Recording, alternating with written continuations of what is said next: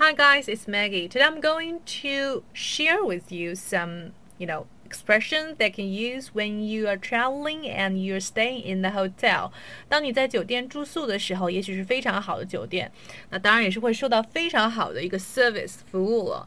那 如果说对方讲的是英文的话，你要怎么样去什么理解他们？还有呢，比如说你有什么样的问题的话，哈，就在这个这个退房的时候，有什么样的疑问的话，你也要问清楚哈。有时候，哎，你比如说。when is the best time to check out or when is the latest time to check out？什么时候是什么最佳的，或者说是什么呃最晚的时间退房，对吧？这个是非常重要的，不然会有一些什么 extra fee，一些另外的额外的费用。Okay, so here's a dialogue I want to show you. Good afternoon, madam. What can I do for you? Hi, I want to check out. My room is 1005. Okay, please hold on a minute. So you checked in on Monday and stayed three nights in single room 1005. Is that right? Yes. Can I have a look at my bill? Okay, here you are. If there are no questions, could we have your signature in the blank below? Okay. I would like to have my receipt report, please. Here it is. We are pleased to serve you here, and we look forward to seeing you again. Wish you have a good day. Yes, we should have a good day.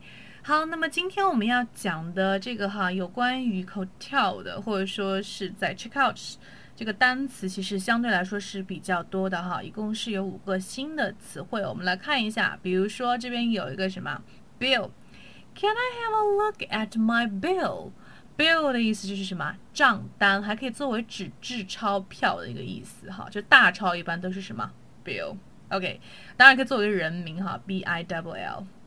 然后呢，还有一个问题就是说，哎，有时候我们需要就是付账以后要在信用卡的那种，就是在 receipt 啊，呃，或者是你要你要用到一些支票啊等等啊，你需要签名的时候，对不对？So Could we have your signature in the blank below?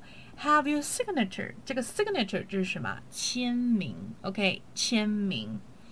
嗯，当然了，你可以就是签名，对不对？然后呢，我也希望有我自己的一个什么收据。I would like to have my receipt report. Receipt report 就是什么收据，一般你可以直接说什么 receipt 就可以了，相当于就是发票的一个意思。他说，啊，当然我很高兴为你们服务啊，很高兴为你服务，这是什么？Um, okay, we are pleased to serve you here, and we look forward to seeing you again. Serve 的意思是什么？服务，当然还可以作为一个什么上菜的意思哈。Okay, serve some dishes. All right.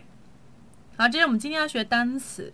那么相关的一个词组呢，我们来看一下哈，有哪个词组呢？就是刚才我们讲的退房叫做什么？check out 啊，结账退房。I want to check out，或者 I'm checking out this morning 啊，我早上就已经什么退房了。OK，退房叫做 check out。另外呢，他说，哎，打电话的时候可以用的，等一等一等，对不对？或者说是直接说等一等，也可以说什么？Hold on a minute.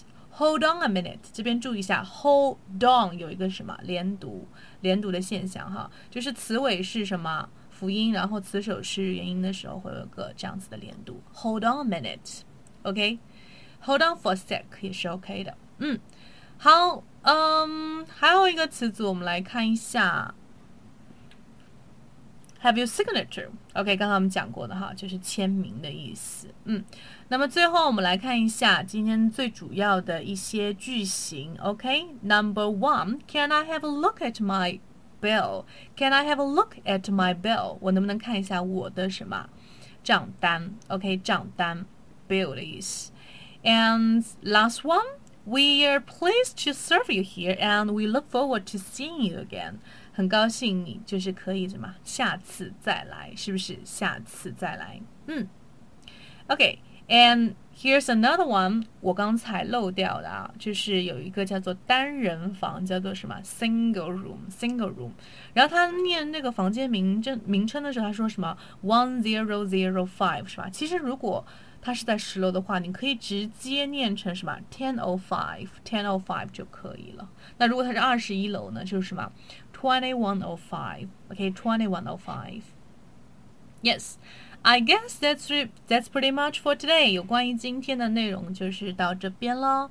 那么我们新一期的一个晨读班呢也开始纳新了。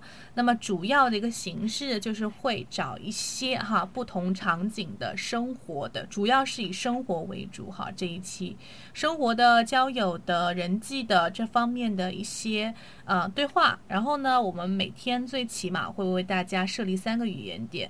那么一个是词汇，一个是什么？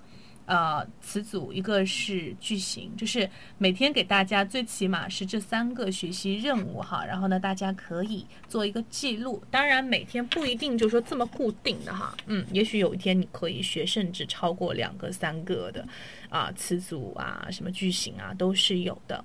All right.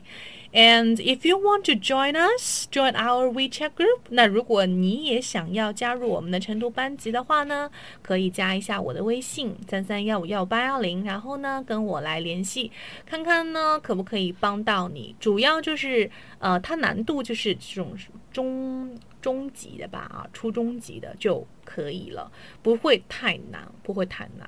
But it's very practical and useful，主要是针对比较实用的一些口语哈。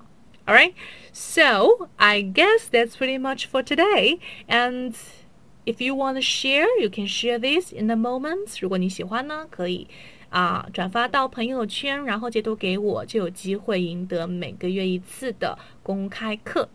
嗯。，All right, so I guess I will see you tomorrow. Have a nice day.